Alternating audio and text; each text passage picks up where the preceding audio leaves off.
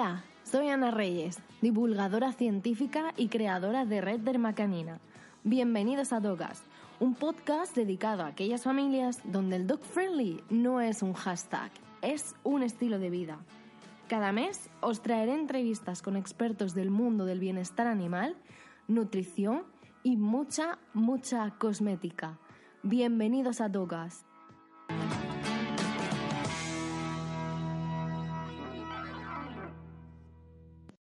Bienvenidos a un nuevo capítulo del podcast. Hoy domingo tengo aquí conmigo a Lorena. Todos la conocéis en Instagram por Me llaman Kenny Kenny y por los buenos consejos que nos da sobre el comportamiento animal. Hola Ana, ¿qué tal? eh, Lorena, eh, ¿cómo llegó Kenia a tu vida? Pues Kenia llegó a los meses de irse a África. África era la anterior perra y pasaron unos nueve o diez meses más o menos. Eh, yo no podía vivir sin perro y le decía a mi chico que, necesitaba un perro conmigo, que necesitaba un perro y él no, no, no, no, no, no, no, no. Y recuerdo un enero que abrió la veda y dijo, bueno, ya para este verano podíamos mirar eh, cómo, cómo, hacerlo, de dónde conseguirlo, si, si ir a algún sitio no teníamos ni idea de protectoras ni nada así. Y le dije, vale, vale, vale. Y yo pensé, abierto la veda, de acuerdo. Y la busqué de camadas indeseadas. Me puse a buscarla por internet. Kenia llegó a mi vida de una camada indeseada de mil anuncios, directamente. Hablé con una chica que tenía, pues eso, pues, tenía un anuncio de una perra mestiza de mastín que había tenido cachorros y que regalaba los cachorros.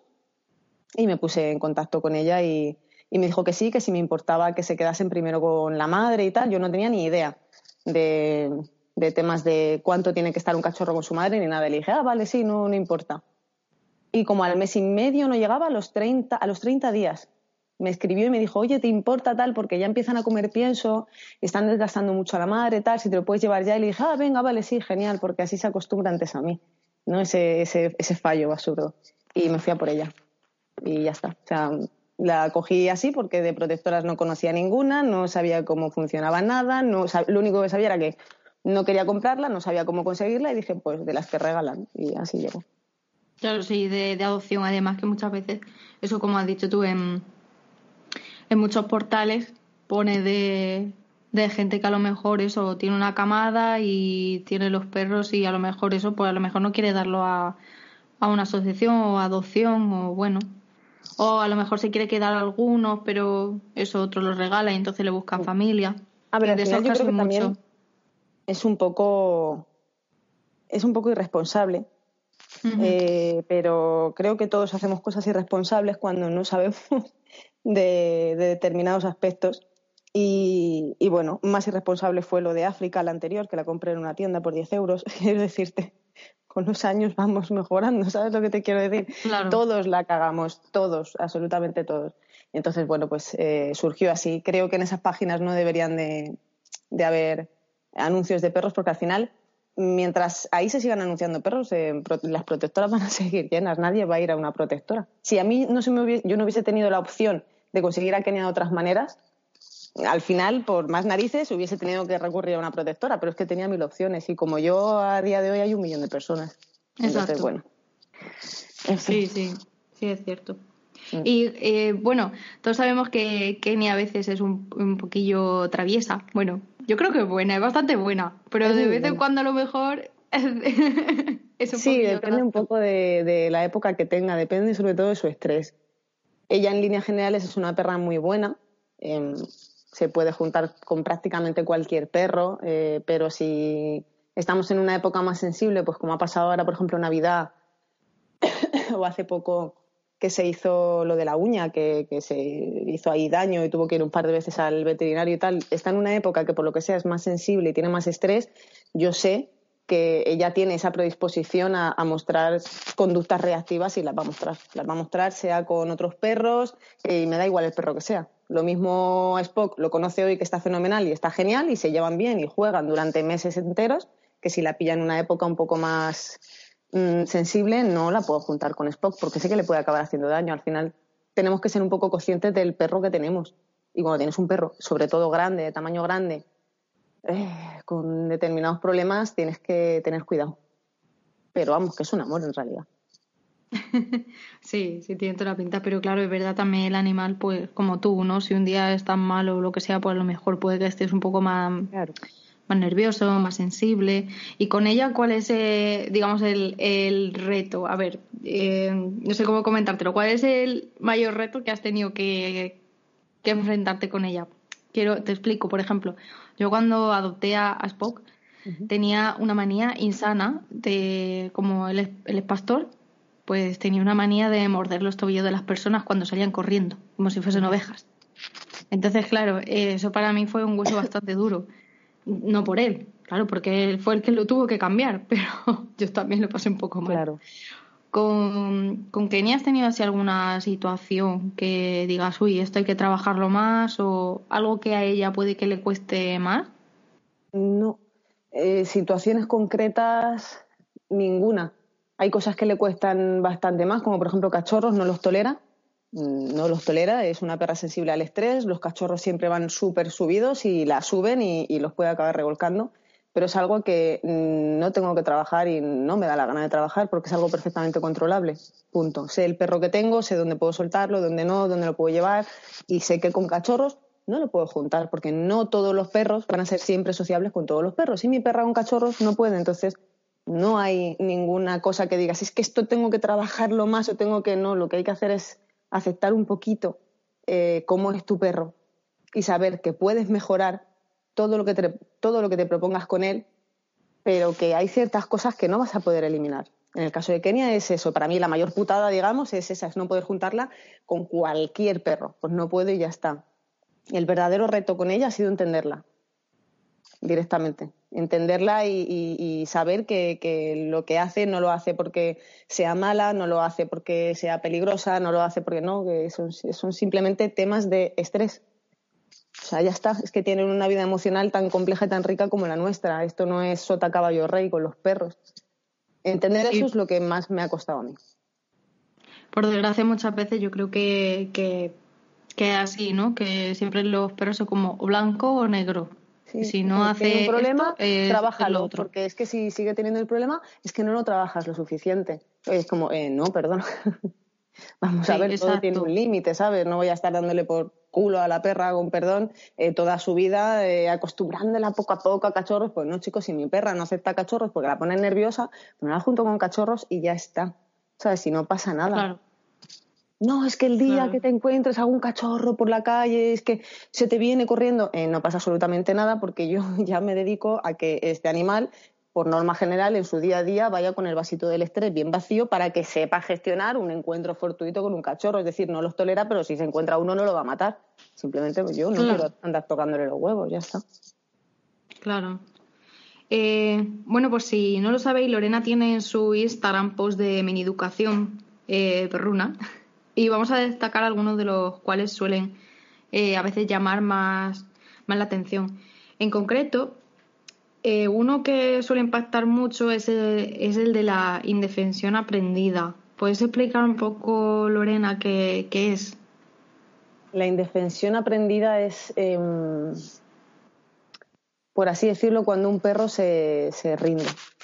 El perro se, se rompe y siente que nada de lo que haga funciona es decir, me están lloviendo por todas partes, no sé qué es lo que quieres, no sé qué hacer para que pares, así que directamente voy a no hacer nada. Es cuando el perro cree que, no puede hacer absolutamente nada por cambiar su situación. Y es, un problema muy, muy, muy jodido. De hecho, yo creo que la indefensión aprendida es el peor problema que puede tener un perro con diferencia. O sea, ver a un perro roto directamente, decir, no puedo hacer nada sin ningún tipo de, iniciativa para nada, he dejado en vida me, mm, es, bastante jodido. A mí me, recuerda. Sí, perdona. A mí me recuerda un poco a veces el, cuando lo planteaste, ¿no? El, tema de lo de la indefensión aprendida. Me recordó un poco al tema, eh, sobre todo que a lo mejor le pasa a ciertas personas ante una situación de, violencia, que no saben mm. qué hacer y es en plan, vale, eh, como no sé, cómo gestionar esta situación y como ya lo he intentado tantas veces y no hay respuesta, no, hay comunicación, pues me rindo. Es que se da, se da la indefensión aprendida en, en personas. Eh, de hecho, en, mujeres maltratadas se, da mucho. El, decir, no, no es que no puedo hacer nada por cambiar mi situación, me rindo, me quedo así, intento pasar desapercibido y, ya está. Y en perros lo ves mucho en los parques. Hay muchos perros que van sueltos y van pegados al dueño, así, andando despacito, con la cabeza cabizbaja y todo el mundo los ve y es como, ¡Hala, mira, qué perro más bueno! Madre mía, es que mira qué bueno, es que no se va a ningún lado. Y, tú lo ves y si tienes algo de conocimiento dices, no, no es bueno, es que está rendido. O sea, está, el perro está roto, está allá que no, ¿sabes? Y es, es bastante triste. Muchas veces lo que te da que pensar es eh, realmente lo, lo poco que a veces se hace para que tenga una mejor convivencia, ¿no? Entre, la, entre las dos especies, entre el, el ser humano y entre el, el perro. Porque muchas veces, eh, al menos por lo que, no sé, por lo que yo he visto, sobre todo con los programas estos de televisión, de ciertos programas de televisión, no me voy a meter en, nombrar a nadie, eh, pero sí ves un poco el tema como lo que has dicho antes, ¿no? De Sota Cabello Rey. El perro hace esto, pues la reacción es siempre otra. Y realmente al final eso no, no ayuda a que el animal tenga, tenga una mejor calidad de vida. No, claro que no en absoluto. Bueno, hoy en día yo creo que todo el mundo sabe lo que son los juegos de olfato y los, juegos mm. para que el animal esté más entretenido, tenga más estímulo mental. Pero, eh, ¿tú crees que son positivos o negativos? ¿O ¿Dónde está el límite? O sea, por mucho olfato que hagas, si el perro se va a cansar, luego va a estar más tranquilo o no. El límite mm, está un poco en, en el perro y en el tipo de ejercicio que le plantees lo que son ejercicios de olfato en sí, simples y sencillos, de usar una alfombra de olfato o, hacer un sembrado de, comida o de chuches en el césped y demás, eso está guay. Eso simplemente obliga al perro a, olfatear concentrándose para buscar comida eh, y si le echas bien de premios, que no tenga una exigencia muy alta y el perro encuentra mm, bastante a menudo, bastante fácil, está genial, van relajando. El problema viene eh, en cuando tú le pones a un perro un, pues, un juguete tipo Kong o, una caja de cartón o alguna historia de estas, que, sí, que está bien ponérselo, pero eh, se ha extendido antes, no se hacía nada de esto con el perro y ahora de los últimos años aquí hay como un boom de si no le pones a tu perro la comida entre bolas de papel, eh, es que madre mía, qué mal dueño eres, ¿no? Eh, no estás haciendo todo lo que deberías por, tu perro. Es como, no, es que depende del animal, porque de por sí si tú le pones un Kong a un perro, le estás presentando un problema, ¿vale? Un problema que tiene que resolver. Y de manera natural, en él se activa toda la fisiología, digamos, del estrés para conseguir resolver ese problema. Su estrés aumenta de manera natural. Si es un perro que no tiene ningún tipo de problema, no pasa nada, porque eh, aumenta estrés, resuelve el problema y todo genial, eh, se lleva el aprendizaje, guay, luego le da tiempo a, descansar y a recuperarse. Pero si tienes un perro que ya de por sí tiene muy subidito el estrés y va muy subido de muy pasado de vueltas, no tiene ningún sentido que tú cojas y te pongas a, darle por saco, a ponerle la comida en Kongs, a ponerle la comida en hueveras, a hacerle eh, ciertos circuitos por casa y demás cosas que sin ningún criterio puedes acabar jodiendo al perro. Eh, y esto es así, y es que tú estás con un profesional trabajando una terapia de reducción de estrés y te da, porque lo ves en internet, de decir, ah, pues ahora voy a empezar y le voy a poner a mi perro todos los días 20 eh, cons. Te estás tirando piedras sobre tu propio tejado, porque lo que estás quitando de un lado por estrés, de estrés lo estás metiendo por otro. Entonces, molan, sí, eh, tienen beneficios, múltiples beneficios. La estimulación mental es cojonuda para nuestros perros, pero hay que saber a qué perro y qué tipo de estimulación. Esto no significa que si te equivocas y le pones el con súper complicado eh, vayas a matar al perro o el perro vaya a explotar de estrés, pero tienes que estar un poco pendiente, pues le pones algo, lo que tú le quieras poner, se lo pones y observas a tu perro. Si tu perro acaba jadeando, lanzando lo que le has dado por los aires, eh, histérico, cogiendo otras cosas, destrozando, que lo ves, que no hay que ser un dios aquí del lenguaje canino, simplemente tienes que tener un poco de sentido común. Si tú ves que acaba nervioso, ¿te has pasado? O tu perro no está ahora mismo, hoy, en este momento de su vida para esa mierda. Mm, hay que tener sentido común. Esto no es para todos los perros todos los días. No, definitivamente. Además, yo, eh, bueno, personalmente yo es una cosa que, por ejemplo, he visto en Spock, porque los días que está relajado sí que se lo puedo poner. Pero si hay algún día que está más nervioso, lo del con volar para arriba, yo eso lo he visto. Entonces, ahí vi un momento en el que yo lo he mirado, él me ha mirado a mí, llevaba la lengua como un zapato ya por el suelo y digo, eh, Y los ojos que se le van a salir, sí. plan, y la espumilla en la comisura de los labios. Se ponen muy nerviosos. Claro. Y ese mismo con se lo pones en otro momento y genial, y el perro súper guay. Exacto. Pero es que depende. Y es que a veces ni el olfato, tía, porque yo con Kenia, eh, en octubre, la perra tuvo un mes de mierda porque empecé un trabajo nuevo y yo no sé si era el trabajo nuevo o qué era, que empezó a estar mucho más reactiva.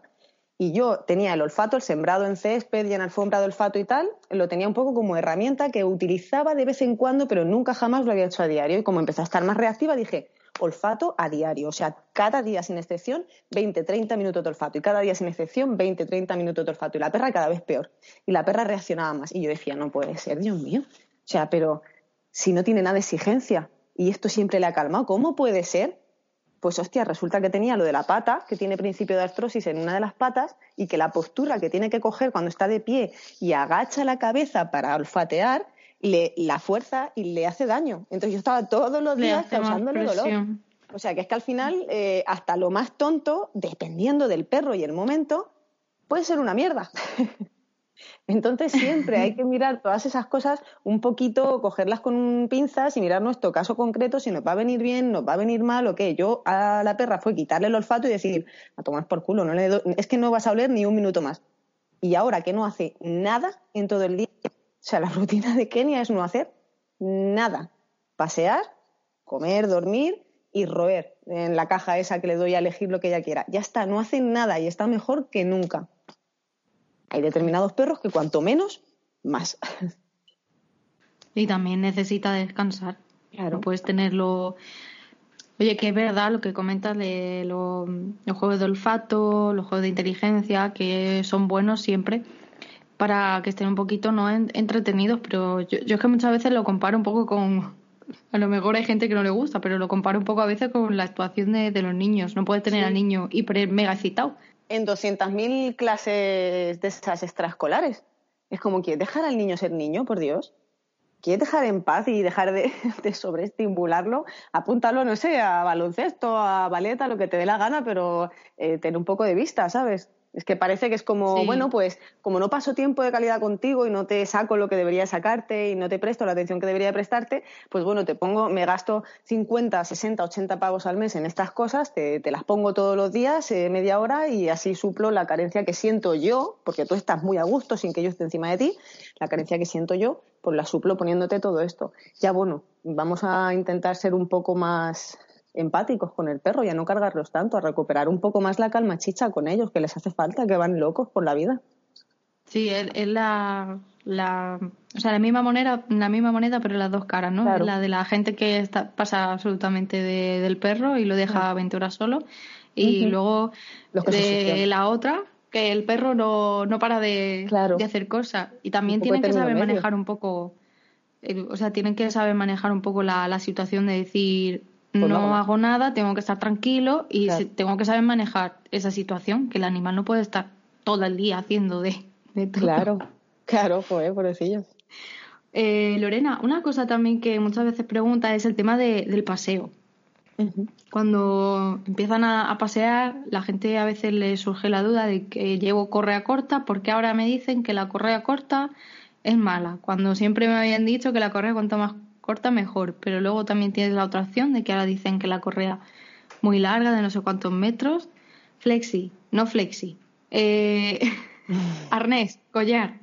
Es que, eh, claro, hemos pasado de que te digan solamente tienes que hacer esto, como los programas de la tele, ¿no? La correa corta, el collar de pincho, no sé qué, y ya de repente vas a un sitio a comprar una correa y tienes 3.000 millones de correas y de arnés y de, y de flexi, flexi con tope, flexi sin tope, y al final te vuelves loco porque no sabes qué es lo que tu perro necesita. Claro. Que ahí es donde está un poco la, la clave. Hay así algo un poco base para decir, bueno, mira, no es esto aquí lo, el top del top, pero algo así un poco base. Que sirva para todo. Básico. Claro, sí, un poco básico. Arnés y correa de 3 metros. Sea el perro de 100 gramos o de 100 kilos arnés y correa de tres metros. Ya está. Un arnés cómodo y una correa de por lo menos tres metros que el perro se pueda despegar de ti y, ya está. El perro cuanto más cómodo vaya, menos tenderá a tirar. Esto también obviamente depende en otros factores. Por muy cómodo que vaya, si el perro tiene sus problemas emocionales y le dan miedo las bicis o las señoras con una barra de pan bajo el brazo, pues si ve una señora de pan con una barra de pan bajo el brazo, se va a tirar a por ella y lleve un arnés, una correa de tres metros o de 20, vamos a ver. Entonces, eh, pero bueno, lo que es el paseo en sí, hablamos, nos imaginamos un perro que no tiene ningún problema, arnés, cómodo, que nunca cruce, que no sea tipo Julius, por Dios, dejar de ponerle Julius a los perros. Los Julius te cruzan el, no me están viendo el gesto que hago, pero bueno, te cruzan el, el hombro, el hombro ¿vale? Sí, la tira esa que llevan en el hombro, igual que los arneses estos de, de pecho antitirones.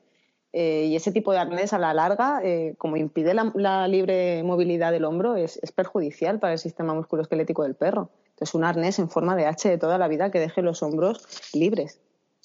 Y una correa de al menos tres metros, no la enrolléis en la mano, porque hay gente que hace así, se la enrolla y el perro pega un tirón y también tiene un poco su aquel. A ver si grabo algún día el cómo la cojo yo, que es súper sencillo en realidad.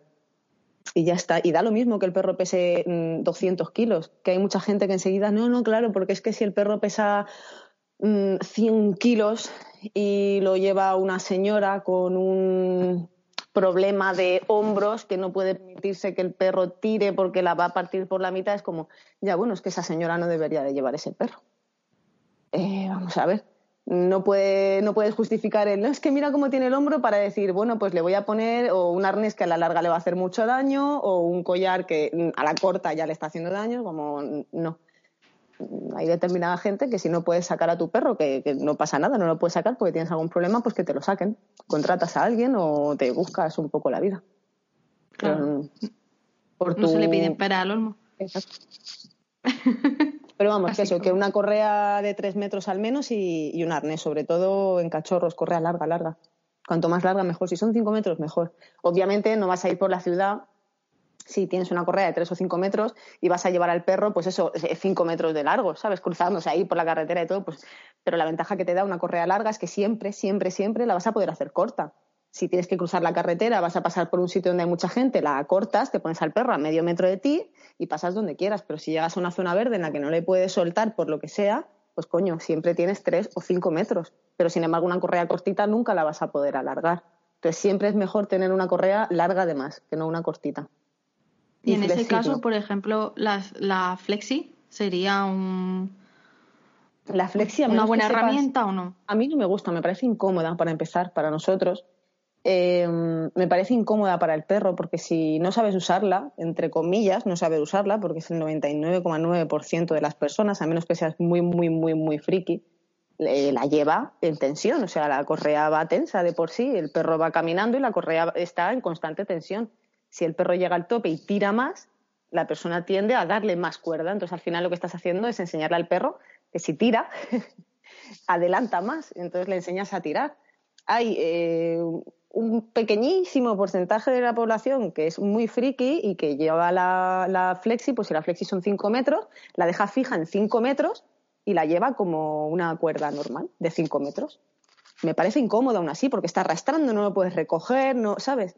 Entonces, no sé, no le veo, no le veo la gracia ni la ventaja a ese tipo de correa por ningún lado, la verdad. Si se cae, yo qué sé, te pega un tiro en el perro, se te cae al, suelo, el perro echa a correr, se asusta, la flexi le va persiguiendo, el perro huye, no sé, no me... Es verdad, y, y, pasa, seguro que más de uno lo ha visto en el parque, el típico perro que se le cae la flexi, echa a correr y mira para atrás y la flexi le va persiguiendo a él, ¿sabes? Y el perro va corriendo intentando huir de lo que lleva colgando y se asustan del ruido y todo y no sé, no me gusta. Sí, para eso mejor eh, lo que has comentado, la, la correa de 5 metros y acabas antes. Si quieres recogerla, recoges. Si quieres dejarla más suelta, pues la sueltas. Claro. Y además con ese, con ese pedazo de armatoste, además, que son. Cuanto más metros tiene la flexi, hay unos que tienen como 8 metros para perros en plan tipo gran danés, que tú imagínate un gran danés con una flexi, tía, no me jodas. Y pesa, pesa el, el, mamutreto ese que te tienes que poner en la mano, tiene que pesar eso un kilo, que digo, pero ¿cómo vas a hacer un paseo tranquilo con eso en las manos? Por Dios santo. Madre y eso es imposible.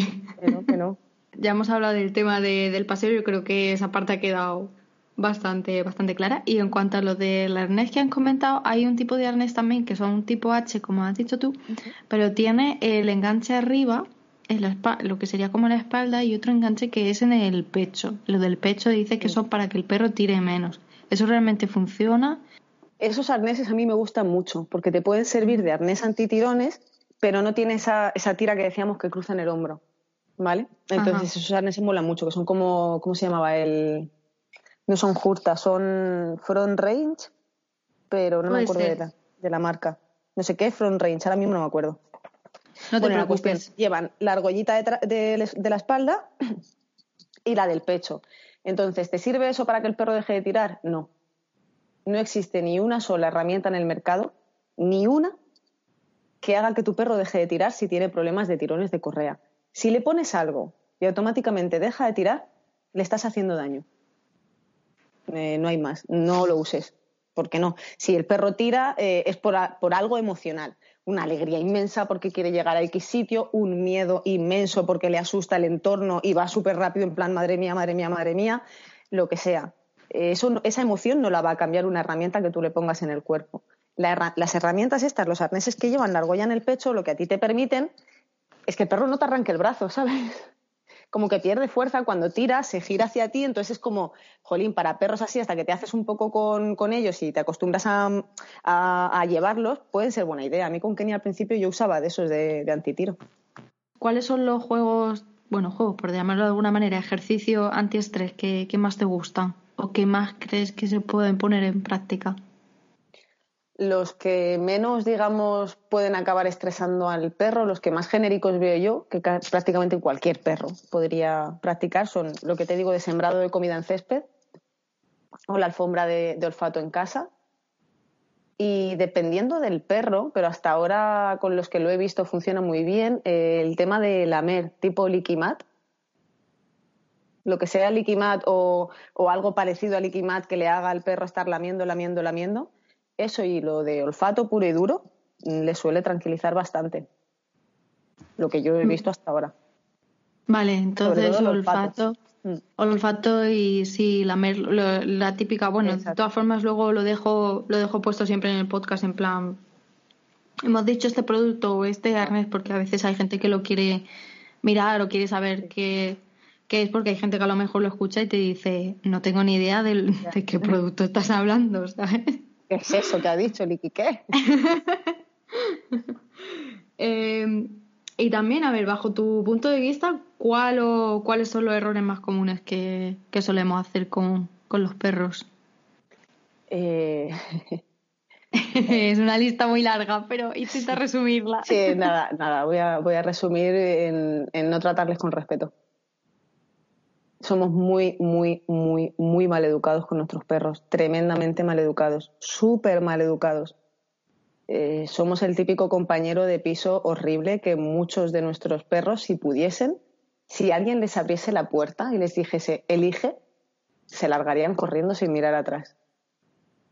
Muchísimos. Yo creo que la mayoría de los perros se largarían, dirían, yo aquí no me quedo. O sea, qué persona tan mal educada en muchos aspectos en reñirles, el y el no está a la orden del día.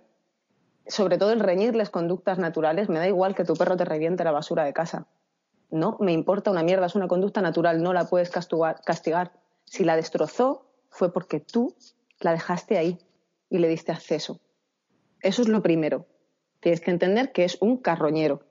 Parte de su especie es carroñero para él la basura de tu casa como si tú vas por el parque y encuentras 500 euros y los coges. Y yo voy y te digo, Ana, ¿qué haces? No cojas eso, Ana.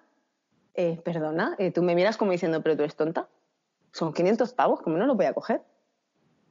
Entonces, eh, eso de reñir por conductas naturales, no. ¿A ti te molestan? bueno, trabajalas, ponle una tapita a la basura o trabaja alguna conducta alternativa, es decir, puede ser peligroso para el perro, no tienes que permitir que eso pase, pero lo que no puedes hacer es reñirle. Entonces, a mí añadir intimidación y miedo a la vida del perro creo que es el mayor error que cometemos y lo hacemos de un millón de maneras distintas. Y además súper pequeñitas. Es que muchas veces el problema que tenemos es que no lo entendemos como especie. No lo entendemos absolutamente nada. Sí. De hecho, eh, hace unos días salió una, bueno, no sé si fue hace unos días o fue ayer, no recuerdo, una noticia de una chica que mm, eh, que se hizo una foto con, su perro, al menos estaba intentando hacer una, foto una foto. Y claro, ella estaba como muy, muy pegada hacia el perro y el, se notaba que estaba así como un poco incómodo y cada vez más y la segunda foto se veía un poquito más y ya la tercera pues bueno pues ha acabado pues la cara de la chica en la boca del perro. Sí con con, con un mordisco va bastante feo la verdad. Yo creo que no sé en mi opinión a día de hoy pero yo creo que seguimos sin, sin respetarles. Creo que seguimos viéndolo un poco como no sé si se puede decir como un muñeco pero sí como un juguete. Sí. Y lo peor es que hay mucha gente, eh, la inmensa mayoría de, esta gente que te digo que si el perro pudiese se largaba de casa y les hacía un corte de mangas y les decía, ahí os quedáis, estoy segura de que esa gente daría su vida por su perro. Y los quieren con locura. Yo es, es que yo he estado ahí con mi anterior perra. Es que yo he hecho todo eso. Y he visto en qué acaba, qué acaba pasando cuando haces todo eso con tu perro mal. Eh, entonces es un poco, es, frustrante al final de ver, eh, sobre todo cuando hay veces que le dices a una persona no puedes hacer esto con tu perro, no lo sobreexcites, no le grites, no le castigues por conductas naturales, no le castigues por ningún motivo, no tiene sentido. Eh, y la persona lo sigue haciendo y es como, por favor, ¿qué estás haciendo? No hagas eso, ¿sabes? O sea, yo hay algo que tengo siempre metido en la cabeza y es que en este país de mierda, porque en lo referente a animales es una mierda, Em, uno de los principales motivos de abandono de perros son los problemas de comportamiento, tía, y es desolador, porque eso viene por una falta de entendimiento con el perro. Eh, no tiene sentido, o sea, es algo que es como, estamos en 2020 ya, tío, hay que, hay que ponerse las pilas con esto. No puede ser que te sigas pensando, no puede ser que te sigas pensando que si tu perro reacciona contra un autobús le tienes que regañar y le tienes que hacer entender que, no, hombre, que es que en el grupo social, en tu manada, hay unas normas. Es como, pero ¿en qué manada? ¿Qué me estás mierda contando? Vamos a ver. Eh, si estuviese en su manada, podría elegir largarse, porque es uno de los básicos de la manada. O sea, si estoy a gusto me quedo y si no, me piro. Y no se puede pirar de tu casa. Entonces tú no eres su manada. Eh, ¿Qué me estás contando? y le castigas una conducta natural, que es el miedo a ese autobús. Es que no, no, tío, no, es que es un tema que estaría hablando horas porque son sin sentido, tía, es que no tiene ningún sentido. Esos son los mayores fallos para mí. Claro, lo, bueno, lo que has comentado de no entenderle y luego también hay gente que no sabe diferenciar, por ejemplo, entre un perro agresivo, eh, un perro reactivo y luego también eh, decirle al perro, claro, es que hace, eh, hace tal cosa porque es dominante. Es que en mi mm. casa llega y coge el cojín y monta el cojín. Es que mi perro es muy dominante. Eso a día de hoy se escucha mucho, mm. pero mucho, mucho. Se ve. Parece como que poco a poco, muy poco a poco, el tema de dominante o no dominante como que va rebajando un poquito. Pero, pero, joder, sigue, sigue ahí. Sigue muchísimo ahí. Ahora lo que yo estoy empezando a ver más también es el tema de los tipos de agresividad. a, mí, a, mí, me da ganas de llorar. Tanta tontería, de verdad. Agresividad por territorialidad agresividad por, protección de recursos. ¿Pero qué me estás contando? Agresividad intraespecífica, interespecífica. Agresividad por no sé. Y es como, no, tío. Conducta defensiva, eh, punto, ya está. ¿De dónde viene? Del miedo, siempre. El 99,9% de las veces. Miedo, ya está. Trata ese miedo. Olvídate de lo demás. No sé. Es algo tan básico como pensar también en una persona. Una persona que también es más reactiva es una persona que es más miedosa. Que tiene miedo. Eres, perfectamente capaz de verlo en, alguien de tu especie, pero no eres capaz de verlo en, en la otra. Claro. o sea, que no puedo comprender, pero... Tienes miedo por algo, estás teniendo miedo, estás asustado por lo que sea. Pero la base es el miedo. Entonces, joder, en los perros es igual, igual. Y el miedo y el estrés van de la mano. Donde hay miedo, hay estrés. Entonces, nunca, jamás en la vida va a ser buena idea un perro que muestra conductas agresivas o defensivas, eh, tratarle con miedo e intimidación, porque es que la base es el miedo. Y el miedo no lo puedes curar añadiendo más miedo, no tiene sentido. No te enfades con tu perro, eh, no te entiende, eso solo te sirve para que tú te alivies, no te pongas a echarle la chapa. ¿Qué has hecho? Joder, que no sé qué, que no sé cuánto. Con Tío, que es un perro, que no te entiende, ha tenido una respuesta natural, se ha asustado, ha sentido su vida peligrar por algo que le da muchísimo miedo. Eh, encima, no le añadas tú más tensión echándole la chapa, porque el perro piensa, pero ¿de qué vas? Esta persona a mí ni me protege ni nada de nada y encima eh, eh, cuando me siento vulnerable se vuelve peligroso. Yo no quiero ser eso para mi perra, tía, o sea, no. Claro, entonces un poco la, ansiedad por separación sería un poco parecida, porque hace, hace de hecho, no sé si eh, lo leí hace unos días que hubo un, se hizo un estudio que cogieron a, a perros, ¿no? Y lo pusieron en, en tres, tres, grupos diferentes. Uno eran su, o sea, con, con las personas con las que vivían, otro eran unas personas con las que conocían y los últimos eran personas totalmente desconocidas, ¿no? Entonces siempre lo metían en una habitación el estudio duró varios meses y al final sentían como un poco de ansiedad por separación con las personas que más conocían del grupo 1, que mm. podíamos decir que eran su familia, entre comillas. Eh, y que se parecía un poco a lo que pasa cuando, por ejemplo, dejas un niño en, en una habitación solo y no van sus padres o va de, de, repente gente que no conoce, pero claro que al final un poco lo que le movía tanto a los niños como a los perros era un poco el miedo de decir no sé quién es esta persona me han dejado aquí solo en una habitación. ¿Se puede parecer un poco la ansiedad por separación al miedo o no tiene nada que ver? En el, en el caso de la, del estudio que dices, probablemente sí que fuese ese miedo de decir quién es esta persona, ¿no? Además tampoco, entiendo que tampoco estarían en, su casa, en su entorno, pero cuando un no, perro... era una habitación Claro, cuando un perro está en su casa, en su entorno, que tiene que sentir seguro, eh, cuando está solo y le dan esos ataques de pánico, de destrozar, de mear, de no sé qué, de tal, la ansiedad por separación de verdad real es miedo. El perro cuando se queda solo siente que se va a morir. Es miedo, es un miedo brutal e inmenso a la soledad. Partimos de la base de que la soledad para el perro no es natural. Ellos están en grupo, ellos, siempre van juntos, siempre es raro que esté uno solo.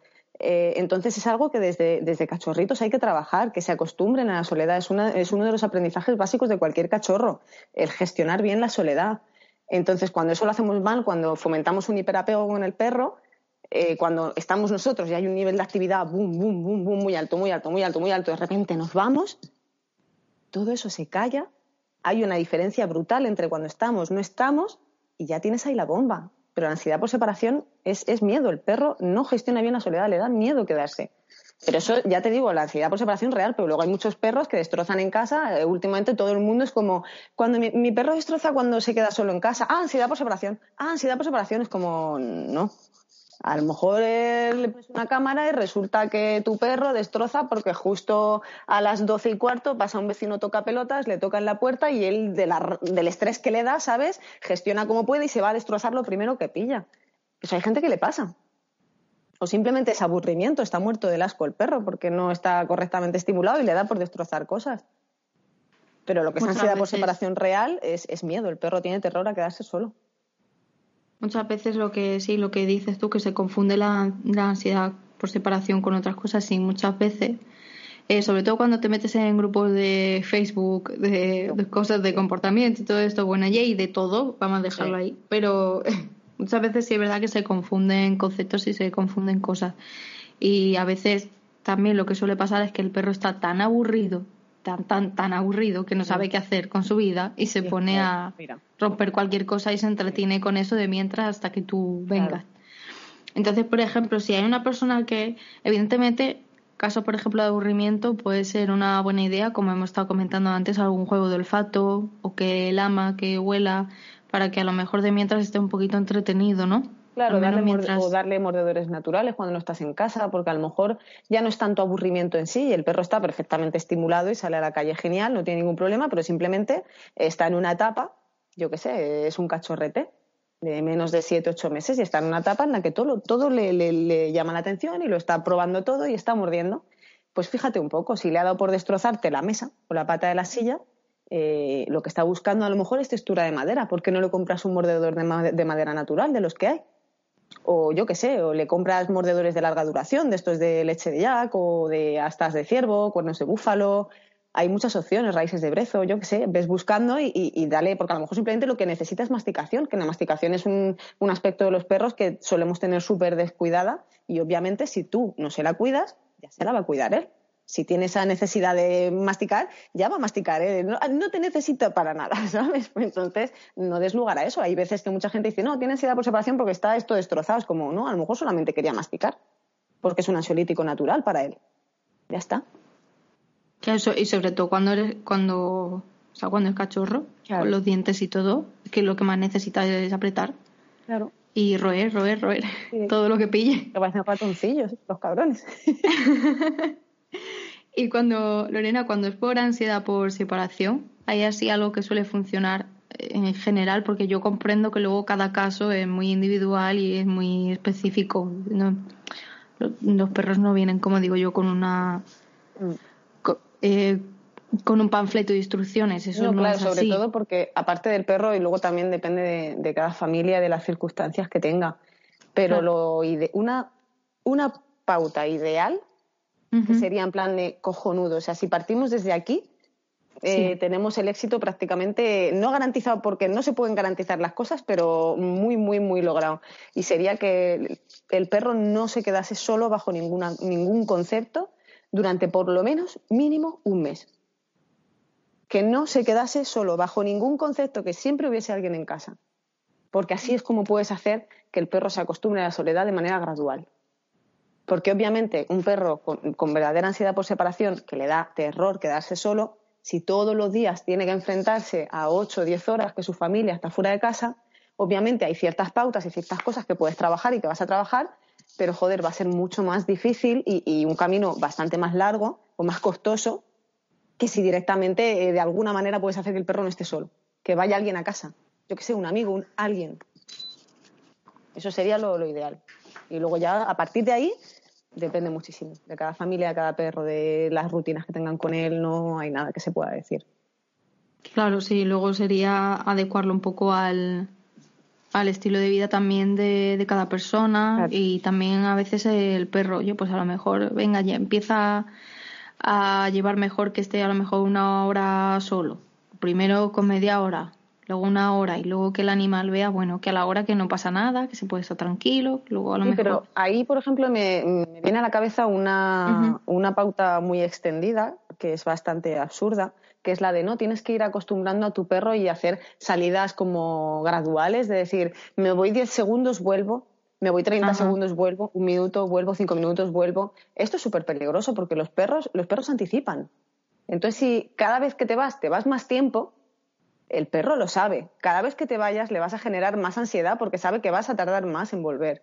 Entonces, esa pauta es un poco absurda. En todo caso, si te quieres poner a probar cosas, ponte a, probar a, que tu perro sepa estar solo en una habitación cuando tú estás en casa. Porque hay perros que no son capaces ni de hacer eso. Si tú estás en casa, no pueden estar separados de ti. tú los dejas en una habitación y tú te vas al salón y empiezan a arañar, a ladrar, a llorar. Eh, si ni siquiera es capaz de estar solo en casa cuando estás tú, eh, ¿cómo esperas que, si te vas el perro esté bien? No, eso no va a pasar. Entonces hay que empezar un poco la, casa por, por el, por suelo, ¿sabes? Claro, no podemos empezarla por el tejado. Claro. La verdad que el, caso de, de los temas de ansiedad por separación es muy complicado y sobre todo eh, yo en el mundo corgi, que en este estilo de perros que muchas veces la gente se los coge porque ay, son muy bonitos, son pequeñitos, bueno, pequeñitos, ¿sabes? Son medianos, pero sí es verdad que muchas veces la gente, claro, sí, los coge un poco por, por el por el físico mm. y no tanto por el carácter, luego se dan cuenta de que tienen un pastor hecho y derecho en casa y ojo, que eh, muchas veces no, no, tiene que ver, ¿no? No quiere decir que la raza estipule al 100% que tu perro tiene que tener un tipo de comportamiento, no es eso, pero sí es verdad que tienen algunas cosas que, bueno, son un poco en común. Y mm, uno de los casos que suelen tener ellos de pequeño es mucha ansiedad por separación, no sé por qué. Pero casi todo el mundo que hemos tenido corgi hemos tenido ese, ese, problema. Y ¿qué lo que ocurre? Que te coges el perro, es muy bonito, los tres meses es perfecto y maravilloso, y cuando lleva un año con él, pues hay corgi en adopción, por, por desgracia. Es lo que, lo que pasa. Cuando te coges un perro porque es bonito y no porque realmente quieras tenerlo. A ver, siempre tienes que tener en cuenta cuando te cojas un perro, eh, si sabes sus razas, es interesante siempre, si es mestizo, saber qué razas tiene. Si, si, es de raza, saber qué características o qué predisposiciones tiene esa raza. Y siempre entender que, que me da igual que un border collie eh, tenga ese instinto de pastorear todo. Porque si los niveles de estrés están acotaditos y están donde tienen que estar, eh, por encima de la raza, siempre, siempre, siempre va a estar la especie, que es perro. Y un perro, si tiene los niveles de estrés acotaditos, lo instintivo nunca le va a salir, no lo va a necesitar. Eh, no le hace falta. Sin embargo, si tú lo subes de estrés, le das caña, lo pasas de vueltas, un border collie, si empiezas a tirarle pelota, pelota, pelota, pelota, pelota, ¿qué pasa? ¿Qué ves en el parque? Los border collie locos perdidos, pastoreando a la gente, tirándose a por los tobillos, tal. Eh. Un mastín, un mastinazo, que tú tienes con sus niveles de estrés acotaditos y lo tienes como un rey y el perro está tranquilo y pachón, ¿tú qué ves por la ciudad? Tú ves a un mastín pachón, que lo ves y dices, qué oso, y está ahí tan pichi, y viene gente de donde sea y gente desconocida y se deshace con ellos y es un oso amoroso. Sin embargo, si tú te llevas ese pastorcito, ese mastincito y lo metes en un este de ovejas o de vacas, solo él y el pastor y que no vea a nadie más, cuando vea a una persona desconocida al año, le da miedo, aumenta su estrés y entonces sale ese instinto de guarda. Eso que llaman, no, no, es que protege al rebaño. No protege al rebaño, se protege a sí mismo porque está cagado de miedo, porque no sabe qué es eso. Eh, porque lo has tenido ahí metido precisamente para que eh, proteja, entre comillas. Entonces, es interesante siempre saber qué predisposición tiene nuestro perro y entender que si sus niveles de estrés están bajitos, no, no, lo va a mostrar, no tiene por qué mostrarlo. Cuando los empiezan a mostrar, ahí ya te está diciendo que hay algún problema. Si tienes un golden, por ejemplo, o un perro o un cobrador, eh, ¿cuánta gente habrá que cuando entra en casa, el cobrador lo primero que hace es llevarle algo en la boca, algún peluche, algún plan de, ah, toma, toma? Eso es una conducta instintiva. ¿Por qué sale en un momento de estrés agudo que le ha dado un piquito de, ay, qué alegría, que han vuelto? Pues sube el estrés, eh, conducta instintiva. La monta, cuando un perro se pone a montar y no hay una hembra en cela, conducta instintiva, ha salido sin el estímulo, pico de estrés. Entonces el tema de las razas está guay saberlo más que nada por eso, en cuanto veas eh, comportamientos que son muy de la raza, que dices tú, a santo de que mi perro ha empezado ahora a morder tobillos, bueno, pues es que a lo mejor está un poco subidito. Claro. No, sí, sí, ese fue, por ejemplo, con el tema que te comentaba antes, esa fue la, la solución. Es decir, eh, que aquí no pasa nada. Claro. Relájate. Claro. Cálmate no tienes que ir mordiendo a nadie. Relájate que aquí no pasa nada. Y ya está. Y cuando se relajó, pues al cabo de los dos, tres meses, y es verdad que costó un poquito, pues ya está. Se le pasó solo. No hizo falta tampoco hacer nada. Claro. Es, es muy sencillo. Y Lorena, una, una, última cosa antes de que nos pasemos a, hablar del proyecto, que quiero que después lo cuentes. El pipicán, ¿qué pasa con él? Pues que es un sitio horrible al que no hay que ir nunca. Sitio horrible. perro. Por norma general no es un buen sitio al que ir con el perro. Eh, al final no deja de ser un sitio del que tu perro no se puede ir. Eh, y suele estar lleno de un montón de gente que no le hace ni puto caso a su perro, que están ahí hablando entre un grupito, que quedan ahí para que los perros hagan lo que quieran, o que no para de lanzarle pelotas al perro, o que no para de tirar chuches para todos los perros. Es una fuente de conflicto asegurada hay perros sin control, hay perros súper subidos de estrés que no pueden salir de ahí. En cuanto entras, es una entrada súper invasiva porque entras con tu perro y vienen todos en plan, ¡Oh, Dios mío, ¿quién es este perro? Y es, es como, no, tío, es que no puede salir nada bueno de ahí. Pero ni de pipicán, ni de hay un pinar en mi barrio súper chulo y nos juntamos ahí siete personas todos los fines de semana y nos quedamos ahí quietecitos mirándonos las caras mientras los perros están ahí cargándose, corriendo sin hacer nada. Eso es un pipicán también, aunque no tenga vallas, ¿vale? los perros lo ideal es quedar y pasear, ya está, no quedarte quieto en el sitio, porque en el momento en el que te quedas quieto, sea el sitio que sea, el perro se va a ir cargando, cargando, cargando, cargando, cargando. Y depende del individuo, eso te va a traer problemas o no. Claro, Lorena, pero es que luego te dicen, es que si no haces eso, tu perro no es sociable. Ya, bueno, pues entonces no te queda otra que mandar a la gente a tomar por culo. Vamos a ver. Es una buena opción. Eh, sí, es que a veces en el mundo del perro es la única opción que te queda. Tú a tomar por culo, tú también a tomar por culo. No me vas a venir a mí a decir nada. Tienes que conocer a tu perro y, aprender a mandar a, tomar por saco a mucha gente. Eh, no puedes estar en, en un sitio parado con un montón de perros que van cargándose cada vez más, que cada uno tiene sus taritas y que eso puede acabar en conflicto. Me da igual que me digas que mi perro no es sociable. Eh, a mí, ¿qué más, ¿qué más me da lo que tú opines? ¿Qué me importa? Yo prefiero que mi perro tenga contacto una vez al año con un perro al año, pero que sea un buen contacto y una buena experiencia antes de que esté todos los días o todos los fines de semana con un montón de perros que le ponen hasta las cejas que parece que se ha metido siete rayas mi perro. No. Hay que tener un poco de sentido común. Si no les protegemos nosotros, no va a venir nadie a hacerlo. Y además muchas veces también, bueno, no sé, una conducta que a veces puedes ver en, o picán, como has dicho tú, en sitios que a lo mejor puedes quedar con, con gente, es que el perro viene, viene a ti, se mete detrás de ti y la gente le dice, no, pero venga, vete a jugar y le empuja. Es como, a ver, ha venido a ti a esconderse detrás de ti porque te está diciendo, ese perro es un abusón, me está persiguiendo y encima tú le empujas contra el abusón y le dices, pero vete a jugar. Claro. Y el perro te mira como diciendo, me cago en tus muertos, ¿sabes? en momentos vulnerables. de aquí. En momentos vulnerables este humano no me sirve para nada. Es tu imagen a ojos de tu perro es, es cojonuda, sí, sí, es maravilloso.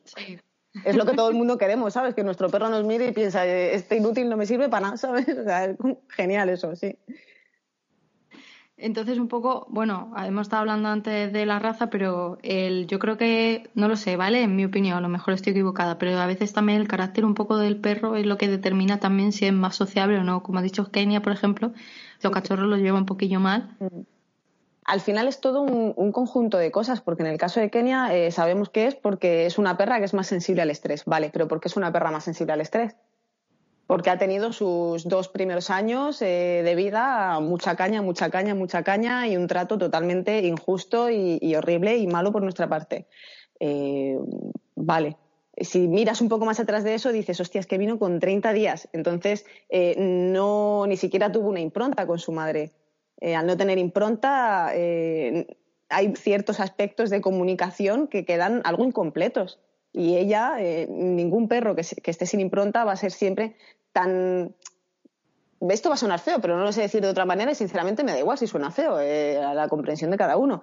No va a estar siempre tan completa, entre comillas, eh, en sus capacidades para comunicarse con otros perros como un perro que ha estado con su madre y sus hermanos hasta los dos meses y medio o tres. ¿Vale? Entonces al final es un compendio de cosas. Es que nos vamos hasta que el miedo es un factor genético y si la madre fue maltratada, eh, obviamente pudo pasarse, pasarle esa predisposición genética a los cachorros. Entonces, es un compendio de, cosas. Al final. Es, el carácter del perro es, todo, al final es epigenética, es cómo se comportan tus genes con todo tu entorno, digamos, con todas las experiencias que vas recibiendo. Consejo general. Consejo general.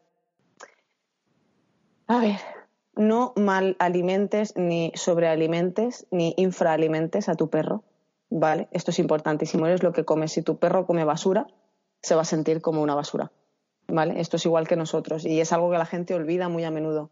Dale una comida de calidad dentro de tus posibilidades, dale lo mejor que puedas. No lo, no lo sobremediques, que esto daría para otro post, o sea, otro podcast, ¿vale? No, olvídate de la sobremedicación, la sobrevacunación e intenta no sobremedicar y no lo estreses. Respétale, entiende, entiende sus conductas, eh, eh, estudia un, poco, tienes mogollón de libros, de información, de, cuentas de, Instagram, de cursos que se dan gratuitos, otros cursos que no cuestan tanto. Eh, ahora el 26 de, enero, no sé cuánto va, cuándo va a salir el podcast, pero bueno, el 26 de enero hacen en, la protectora del libro hacen un seminario benéfico, los demás que wow, Santi Vidal y Eli Hinojosa. Ah, sí, verdad, lo vi, lo vi en tu... nada, 50 euros y es una pasada. Yo he ido ya y voy a volver a ir. Y es una pasada la cantidad de información que te dan por 50 euros. Que está claro que a lo mejor justo este mes eh, no puedes, pero si todos los meses te coges a lo mejor solo 5 euros, 2 euros, no más, lo que puedas, un euro en una hucha y todos los meses dices, voy a ahorrar lo que pueda este mes, un euro, 50 céntimos, me da igual, pim, pim, vas echando. Al final de repente te sale alguna tontería de estas de 20 euros, 30 euros, abres la hucha, hostia, pues mira, sí tengo para esto, o para este libro que me quería comprar, o, ¿sabes? Pero joder, necesitamos entender a nuestros perros. Entonces, aliméntalo bien, no lo solo le mediques y sobre todo entiéndelo, entiéndelo y respétalo. Y destierra todo castigo, todo método aversivo, me da igual cómo lo vendan. Tío, no castigues a tu perro, que no te hace falta, que es que no hace falta de verdad ningún tipo de aversivo, es que no hace falta, joder. Y la gente se sigue empeñando y le pone mil nombres y te lo adorna de mil maneras para que te sientas mejor. Pero la realidad es que estás añadiendo miedo a la relación con tu perro. Entonces no añadas miedo a la relación con tu perro. Eso sería. En, en el momento en el que se le corta la libertad a otro, pero no de buena manera, vamos a decirlo, de una forma, como has dicho tú, más imponerte. Mm ahí la relación no es tan buena entre especies. Claro, pero es que aunque no te estés imponiendo, hay veces que simplemente eh, pasarte, para mí pasarte por eh, el arco del triunfo, el bienestar emocional de tu perro, eh, ya es una manera de maltrato. Que maltrato no es siempre ver sangre, ni pegarle un hachazo al perro en la columna, ¿sabes? si a mí mi perro me está diciendo, por favor, para, déjame en paz, o por favor no quiero estar ahí, estoy incómodo, mira este ambiente, eh, me y estás forzándolo, forzándolo, forzándolo, forzándolo, forzándolo. Si tu perro muestra una conducta de miedo, sea la que sea, saltar encima de la gente, tirarse a por un perro, a por un niño. Si tu perro muerde en la cara a un niño, no tienes que pegarle, no tienes que reñirle. Tu perro se ha asustado y la culpa es tuya y del adulto que hubiese ahí, no es ni de tu perro ni del niño. ¿Entiendes? Bajo ningún concepto, es que no hace falta. Por último, eso, eso tenemos aquí conversación para, para, tres horas más. Sí, tía. Eh, bueno, Lorena, pues eh, por último ya quería que despidieses el podcast contándonos el proyecto que tienes, que me parece la verdad súper bonito, que es eh, Cartas para mi perro. Es Cartas al perro de tu vida. Ah, vale, Cartas al perro de tu vida. Pues yo no sé por qué llevo como desde que lo sacaste diciendo Cartas, para... mi cartas al perro de mi vida. Vale, pues yo llevo diciendo cartas para mi perro. no pasa nada. Es algo de cartas y de mi perro. no, pero es que además lo llevo diciendo desde que lo sacaste. Bueno, pues no, Ana, no, no era así. ¿Nos lo puedes contar un, un poquito de qué va para que la gente lo sepa? Sí, el proyecto de cartas al perro de mi vida simplemente es un proyecto en el que tú le escribes una carta al perro de tu vida eh, la mandas al correo cartas al perro de mi vida gmail.com y yo las voy recopilando y seleccionando todas, eh, les voy dando forma de, libro y mm, ese libro finalmente estará a la venta y el 100% de los beneficios irán a, parar a la protectora del campito, de Salvando Perdidos el Campito. A grandes rasgos es eso. Y detrás del proyecto ahora mismo solo estoy yo y la ilustradora maravillosa que se ha ofrecido de manera altruista y me está ayudando un montón, porque ella sí que sabe mucho de temas de cómo hacer cosas tipo pues la preventa y cosas así más técnicas que ya has visto para ponernos a hablar lo que me ha costado arrancar el maldito Skype. Pues ponme a mí a hacer una venta de libro online, ¿sabes? No tengo ni puta idea, gracias a Dios.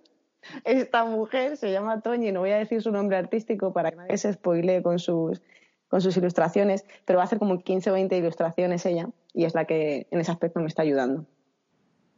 Qué guay. Qué guay. Pues luego lo dejaré abajo, ¿vale? El email que has comentado y, y nada, si tiene, necesitan algún tipo de... Pueden mandarlo en Word, en email, en PDF, ¿cómo pueden mandar eh, la carta? Se puede mandar de cualquier manera, o sea, me, me, da igual el formato. Yo al final todas las que voy seleccionando las voy poniendo en un, en un Word en el que estoy diseñando el libro Em, las mandas en cualquier formato, máximo más o menos un folio aproximado. El poner un máximo al principio no lo puse, pero luego vi que hacía falta porque había gente que se venía un poco arriba y a lo mejor eran cuatro o cinco folios de, carta y era en plan de a ver que tienen que haber muchas, ¿vale? La idea es que tenga unas 150, 200 páginas más o menos. Entonces, nada, más o menos un folio. Mm, y en el formato que quieran. Eh, lo puedes firmar con tu nombre, lo puedes firmar con, como anónimo, con un seudónimo, puedes poner el perro de tu nombre, eh, el nombre de tu perro, puedes inventarte el nombre de tu perro también, si no quieres que se sepa que es Spock, por ejemplo, pues tú me Ana y Spock, pues Pepa y Toby. Y escribes la carta a Toby como si fueras Pepa y ya está. Eso a la, a la comodidad del que escribe siempre. Y luego los, los, seleccionados, las cartas que sean seleccionadas, eh, me pondré en contacto con ellos y les diré, oye, pues mira, me flipa tu carta, es una pasada, ¿vale? Eh, si he encontrado alguna errata que ha habido que corregir o lo que sea, te la mandaré corregida y te diré, mira, me gusta tu carta y, le he hecho estas dos correcciones tontas y absurdas. ¿Te parece bien así? Ah, sí, sí, cojonudo, genial, vale, pues la incluyo así. ¿No te parece bien? Bueno, pues entonces no la incluyo y ya está. ¿sabes? Genial, Lorena, pues espero. ¿Hasta qué, hasta qué fecha tenéis en para.? principio todavía no hay fecha de, cierre de recepción de cartas. Seguimos eh, recibiéndolas por ahora. Em, y yo creo que a lo mejor estamos en mediados de enero, a lo mejor dejo pasar el mes de febrero ya como último, seguramente. Para empezar a hacerlo ya mm, sí o sí a partir de marzo, intentar llegar a tiempo a tenerlos ya hechos e impresos para la feria del libro. Ah, genial. Mm. Genial, pues de verdad, Lorena, espero que, que tengáis un montón de gente que os escriba un montón porque es un proyecto súper bonito y más que nada si es para ayudar a, la asociación que, comentas, porque seguro que hay un montón de gente con un montón de historias súper bonitas que se animan a, escribir y, y, a, compartirlo. Sí, además es que han llegado cartas de todas partes, nos han llegado cartas hasta de Chile. Es una pasada. Porque lo compartió en el momento en el que Dani Rovira y Clara Lago lo compartieron, porque en la Prote, en, en, Salvando Peludos, tienen contacto con, ellos dos. Y entonces le comentaron lo de la carta y en su perfil de Fundación Ocho Tumbao lo compartieron. Eh, la semana que lo compartieron fue una locura y ahí fue cuando me empezó a llegar, ya te digo, de Chile, de que yo decía, pero Dios mío de mi vida, ¿esto qué es? O sea, no me da tiempo a leerla, ¿sabes? Y fue súper, súper guay. Y la protectora es una pasada, en serio. O sea, es que es una protectora, joder, tienen a los perros con musicoterapia, Ana. O sea, los tienen con musicoterapia, los tienen con salidas eh, concretas, este perro puede con este, eh, salidas enriquecidas, eh, paseos. O sea, es una pasada la verdad. Cuando hay un buen trabajo mm. detrás, eso se, se nota y, y, sobre todo que gracias a ti que hay gente que lo valora y que decide echarles una mano. Sí, yo mira, yo entré con ellos para hacer mis prácticas de educadora canina y, y en el momento en el que entré por la puerta de su casa, mi familia creció eh, a cientos.